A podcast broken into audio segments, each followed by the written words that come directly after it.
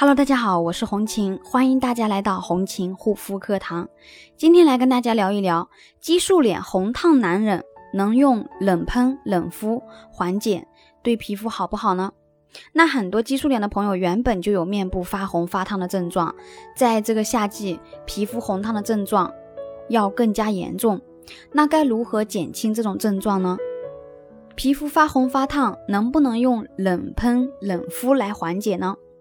激素脸为什么会发红发烫？当皮肤处于啊健康状态时，它是可以散发和代谢热量的。但是如果受到了激素的侵害，激素垃圾以及重金属等化学物质在皮肤内不断沉积，面部皮肤因为毛孔堵塞，代谢功能减弱，热量代谢不出去，所以憋得发红发烫。一紧张一激动就会发红。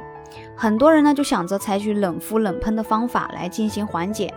冷敷不可能把体内所有的热量都传导出去的，体内随时会产生热量。虽然这个方法可以暂时缓解症状，但是不能从根本上去解决皮肤问题，而且过度的寒凉容易让激素脸的皮肤毛孔短暂的收缩，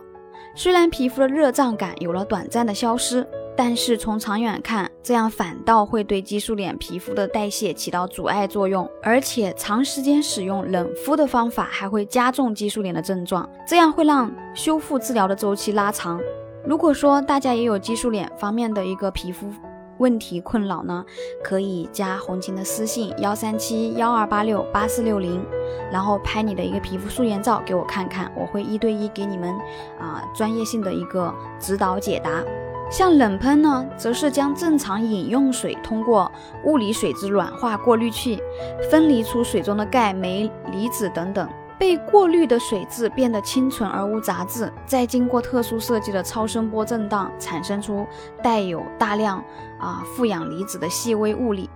以此呢来镇定和缓解激素脸皮炎的症状。冷喷会让激素依赖性皮炎肌肤的毛孔短暂的收缩，甚至于闭合，皮肤的热感和痒感也会随之短暂的消失。但是缓解不等于治疗，长期冷喷呢会对激素皮炎的一个皮肤代谢修复起到阻碍作用。激素脸它有别于普通的一个皮肤病，如果说没有选对正确专业的修复方法，听信偏方，可能会导致皮肤更加严重。所以修复激素脸要更加的谨慎。激素脸面部之所以出现红热的症状，是因为激素以及重金属等化学物质啊化学垃圾、炎症垃圾的沉积堵塞毛孔所致。只有借助外力帮助疏通代谢啊，代谢出基底层。啊，炎症垃圾，同时深层修复受损的一个肌肤，才能彻底解决这一个症状。如果大家还有什么不懂的，可以